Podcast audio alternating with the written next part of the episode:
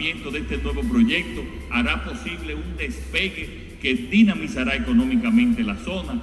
Presidente Luis Abinader anuncia despegue del turismo de cruceros en el país al firmar acuerdo con importante empresa norteamericana.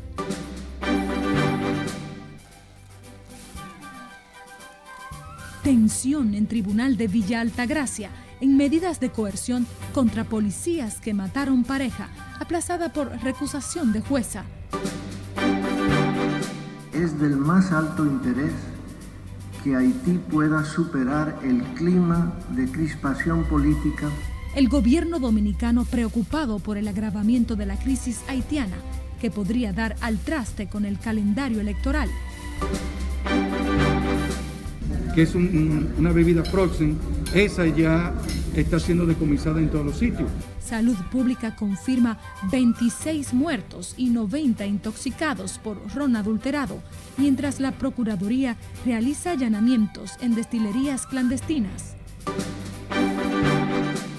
Y las inundaciones siguen provocando daños en puentes y carreteras. El COE mantiene las alertas en 13 provincias.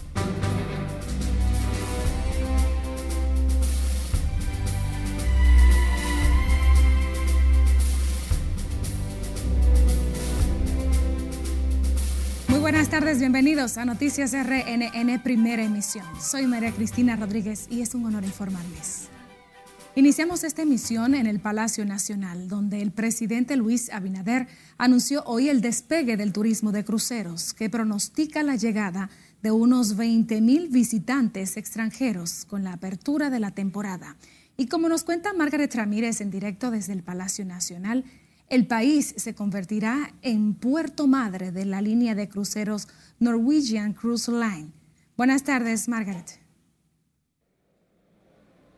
Gracias, así es, y muy buenas tardes. El presidente Luis Abinader destacó la importancia de este acuerdo con el que esperan lleguen más de 20 mil turistas al país luego de iniciada la temporada de cruceros. Cientos de empleos directos y cientos de empleos indirectos la primera embarcación de la importante línea de cruceros llegará a mediados de agosto por la Romana.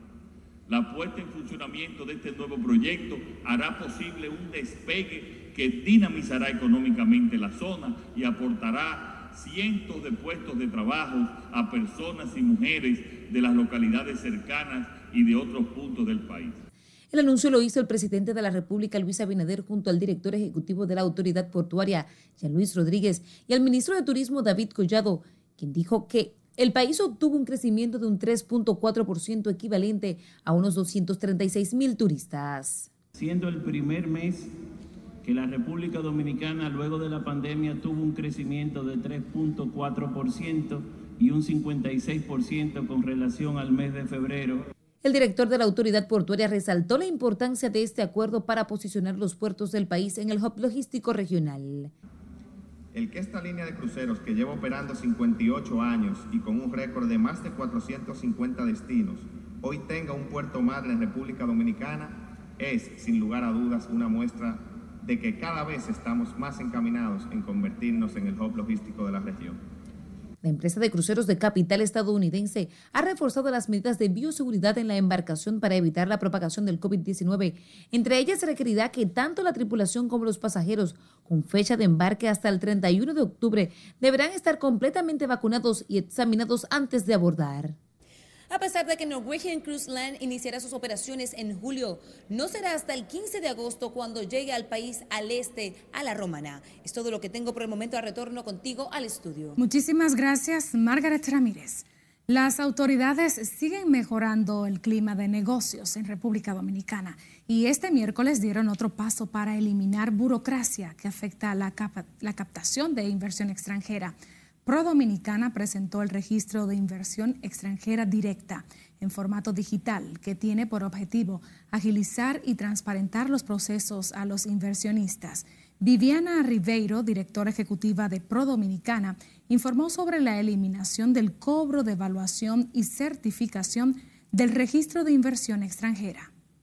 A su vez, eso es un gran paso para lograr el intercambio eficiente de información sobre los registros de inversión extranjera directa en el país, procesadas con entidades como el Banco Central de la República Dominicana. que se nutre de manera directa de estas estadísticas, y con la Dirección General de Migración que tiene como requisito el registro para otorgar la residencia por inversión en el país. Y esto repercutirá en una mejora del tiempo de respuesta de estos trámites. La actividad fue encabezada por la vicepresidenta de la República, Raquel Peña, y contó con la asistencia de directivos de la Asociación de Empresas de Inversión Extranjera y abogados de oficinas que trabajan en ese sector. Cambiamos de información. La jueza de atención permanente de Villa Altagracia fue recusada por la defensa de uno de los seis agentes policiales procesados por la muerte de una pareja de esposos abatida por una patrulla, por lo que fue aplazado el conocimiento de las medidas de coerción. Lauri Lamar está en directo desde el Palacio Judicial de ese municipio de San Cristóbal. Adelante, Lauri Lamar. Gracias, buenas tardes. En un ambiente de tensión en el que familiares y amigos, tanto de las víctimas como de los policías implicados en este caso, clamaban justicia, se desarrolló este miércoles la audiencia de medida de coerción. La recusación contra la jueza Sugeldi Rosario la hizo el abogado que defiende al raso Anthony Castro Pérez, quien integraba la patrulla que acribilló a los esposos Joel Díaz y Elizabeth Muñoz. En ese sentido, notamos un nivel de hostilidad de parte del tribunal con la intención de conocer esto de manera rápida. Y eso no garantiza el equilibrio procesal que demanda eh, el código. Por el caso están acusados el segundo teniente Victorino Reyes Navarro, el sargento Domingo Perdomo Reyes, los cabos Norquis Rodríguez Jiménez y Ángel de los Santos, los rasos Anthony Castro Pérez y Juan Manuel Ogando Solís. Abogados de las víctimas no descartan incluir otros imputados. Y en las próximas horas también vamos a pedir que se incluyan más personas, porque sabemos que no están todos los que participaron. Y el Ministerio Público tiene un, gran número de evidencias que hasta, el, hasta este momento comprometen la responsabilidad penal de, los, de las personas que están imputadas. Los ánimos se caldearon en las afueras del Palacio de Justicia cuando los agentes eran trasladados de vuelta a la cárcel preventiva sus familiares también piden un juicio justo. Para que esta corrupción de policía que en este país se termine, que uno puede decir, tenemos una policía, confiamos en la policía, que cuando uno llama a un policía por una situación no lleguen después que pase todo, o si llegan, en vez de darle el apoyo a uno, se lo den a los delincuentes. Al coronel Mariñez que venga a representar su, su, su ejército, que él fue que mandó y, todo el que, el que manda es responsable. Lo hacemos responsable a Mariñez y al coronel de Bonao. Ellos estaban trabajando y este, este es un crimen institucional. Eso fue en su trabajo. La pareja fue ultimada a tiros la pasada semana por una patrulla de la policía en el kilómetro 43 de la autopista Duarte cuando regresaban de una actividad religiosa. Ahora la recusación será enviada a la Corte de Apelación de San Cristóbal, que deberá decidir si el caso se mantiene o no en manos de la jueza Sugeldi Rosario. De mi parte es todo retorno al estudio. Muchísimas gracias, Laura y Lamar, en directo. A propósito, la cabeza del coronel César Mariñez Lora, comandante de la policía, al momento de ocurrir la tragedia, ha sido pedida por los familiares de la pareja asesinada en Villa Altagracia argumentan que son los propios agentes que integran la patrulla que perpetró el hecho el pasado 30 de marzo quienes dicen que recibieron órdenes superiores. Lo mismo piden los familiares de los agentes acusados de acribillar a la pareja, quienes aseguran que sus parientes cumplieron instrucciones. Hasta el momento, el coronel Mariñez Lora está suspendido a la espera de la investigación que realice el Ministerio Público. Y el consultor jurídico del Poder Ejecutivo, Antoliano Peralta, defendió la comisión designada por el Poder Ejecutivo para presentar un plan general de reforma policial en un plazo de un año. Asimismo, el funcionario negó que la comisión tenga entre sus mandatos elaborar un nuevo reglamento policial. Antoliano Peralta entiende que la comisión es una muestra de que el presidente Luis Abinader está dispuesto a terminar con la vieja práctica policial. Pero el decreto dice que una de las misiones de esa comisión es vigilar que se hagan los reglamentos. Ahora, ellos no van a hacer los reglamentos. Los reglamentos lo hacemos en la consultoría jurídica y en la policía. Los reglamentos están Bueno, hay proyectos. Más de un 90%. Hay proyectos, se están trabajando, pero la comisión tiene que darle seguimiento. Ese es el papel de la comisión. El consultor jurídico del Poder Ejecutivo acudió este miércoles al Congreso Nacional para agilizar la aprobación del proyecto de ley que busca eliminar la burocratización para la creación de empresas en el país. En tanto que el presidente del Consejo Nacional de la Empresa Privada, Pedro Brache, confió en que la comisión designada por el presidente para la reforma policial y de la que el empresariado forma parte logrará sanear y eficientizar el cuerpo del orden, mientras que el congresista estadounidense de origen dominicano Adriano Espaillat aseguró que en el país urge un sistema de seguridad integral que dé garantías a nacionales y turistas. Ya llegó el tiempo de que se debe hacer una reforma profunda de la Policía Nacional. El asesinato de, esos dos pastores eh, fue horroroso, tanto aquí como en la diáspora. Llegó a lo más profundo de nuestros corazones. Vamos acompañados de, unos expertos ¿no? de cuatro países diferentes y vamos a empezar con esto y vamos a ver cómo, cómo se desarrolla todo y vamos a poner nuestro, nuestro mejor esfuerzo para tener un país seguro, un país del que todos nos sentamos orgullosos.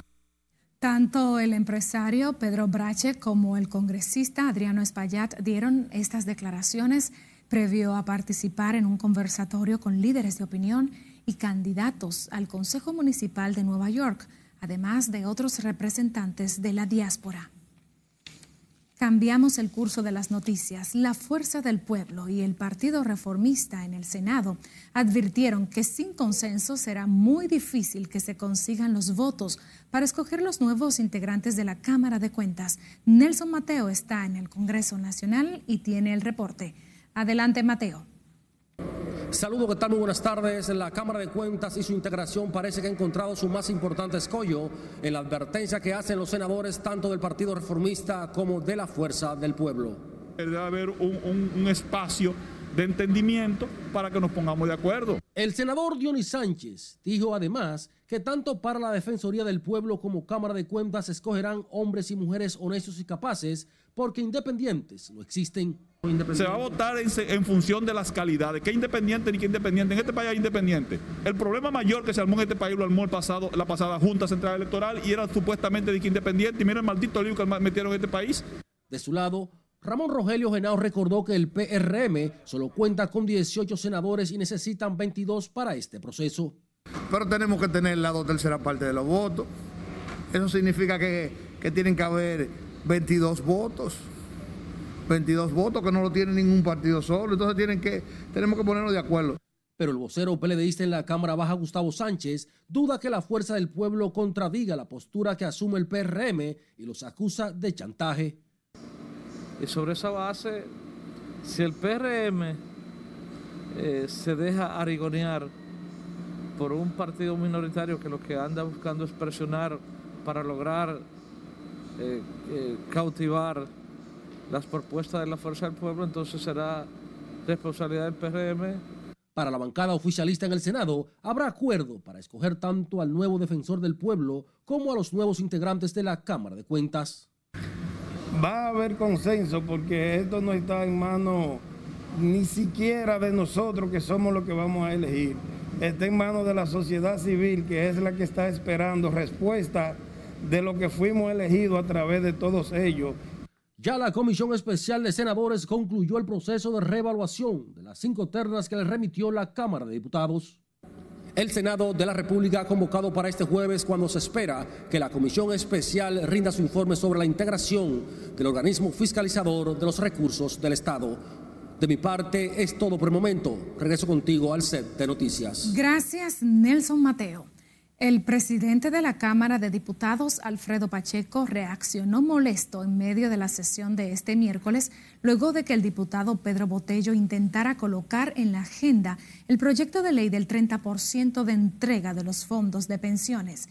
Pacheco deploró que diputados pretendan ganar popularidad a través de las redes sociales, pasando sobre el cadáver de sus compañeros que usted no va a buscar notoriedad conmigo. Usted se equivocó medio a medio. Abusador, eso es lo que usted. Eso es lo que usted. Un abusador. de sus propios compañeros. ¿Para qué tú lo usas tipo cheque? Dime, ¿para qué? ¿Para qué? Dime. Usted lo que es un abusador. La propuesta de Botello fue rechazada por la mayoría de los diputados. El controversial legislador de la Romana grabó a sus compañeros en la Cámara Baja que votaron en contra de su iniciativa. Noticias RNN está presente en varios canales digitales. Le invitamos a seguir nuestra cuenta de redes sociales en Twitter, Facebook, Instagram. También enviarnos sus imágenes de apoyo o denuncias al WhatsApp 849-268-5705. Además, puede escuchar nuestros audios en las plataformas de Spotify, Apple Podcast y Google Podcast.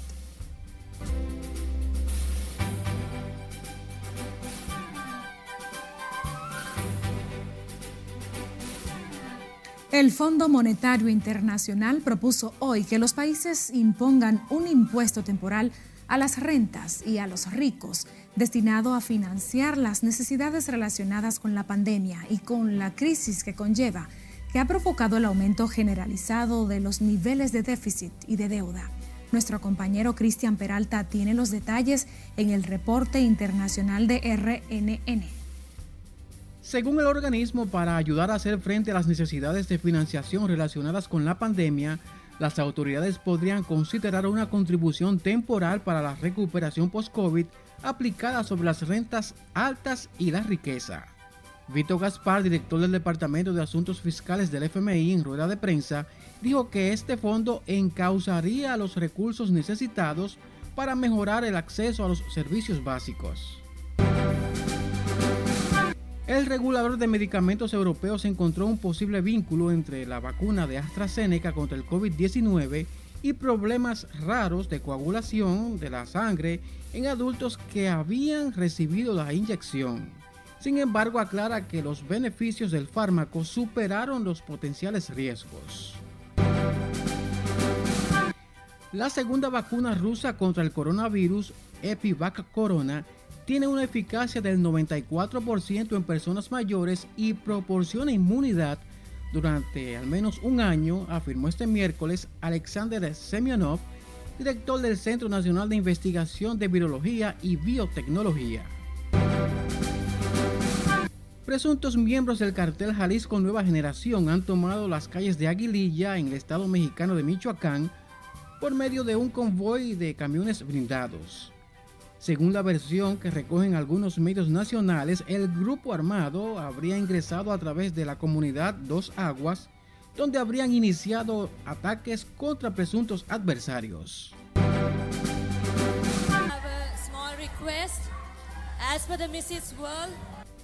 La controversia estalló en el concurso de belleza Miss Sri Lanka cuando la ganadora del año pasado le quitó la corona de la cabeza a la ganadora actual y afirmó falsamente que era una divorciada y por lo tanto no era elegible para participar.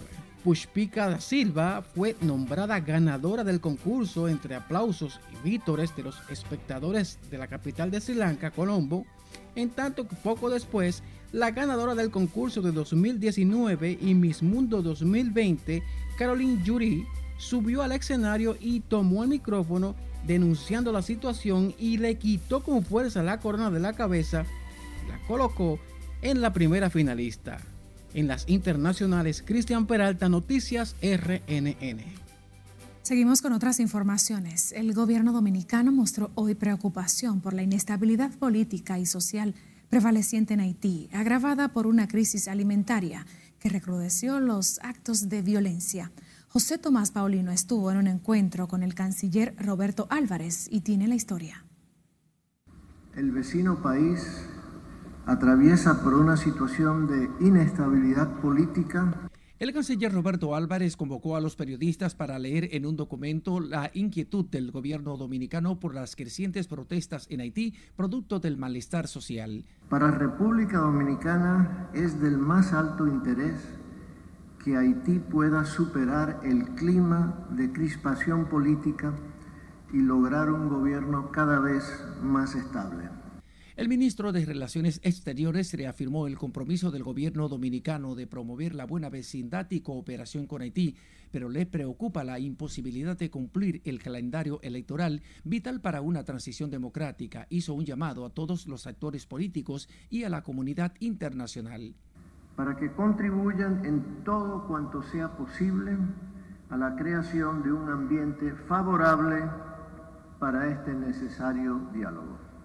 El canciller Roberto Álvarez sugiere la masiva participación en las elecciones como una garantía de un cambio de gobierno democrático, el camino al restablecimiento de la estabilidad política y social. Una reforma constitucional de amplia aceptación por la mayoría de las fuerzas políticas y sociales de Haití sería el punto de partida para el desarrollo de una arquitectura institucional más apropiada para Haití aunque recordó la posición del gobierno dominicano de no intervenir en los asuntos internos de Haití, ofreció colaboración para la inscripción en el registro civil de ese país de ciudadanos residentes en territorio dominicano.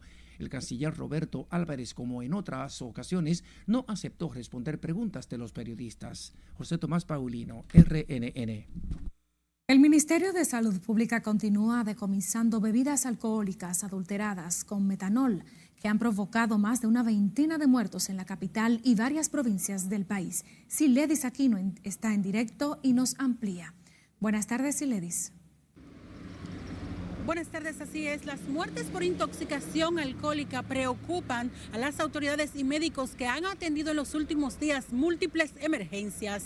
Están localizando otros sitios donde se estaban fabricando el metanol.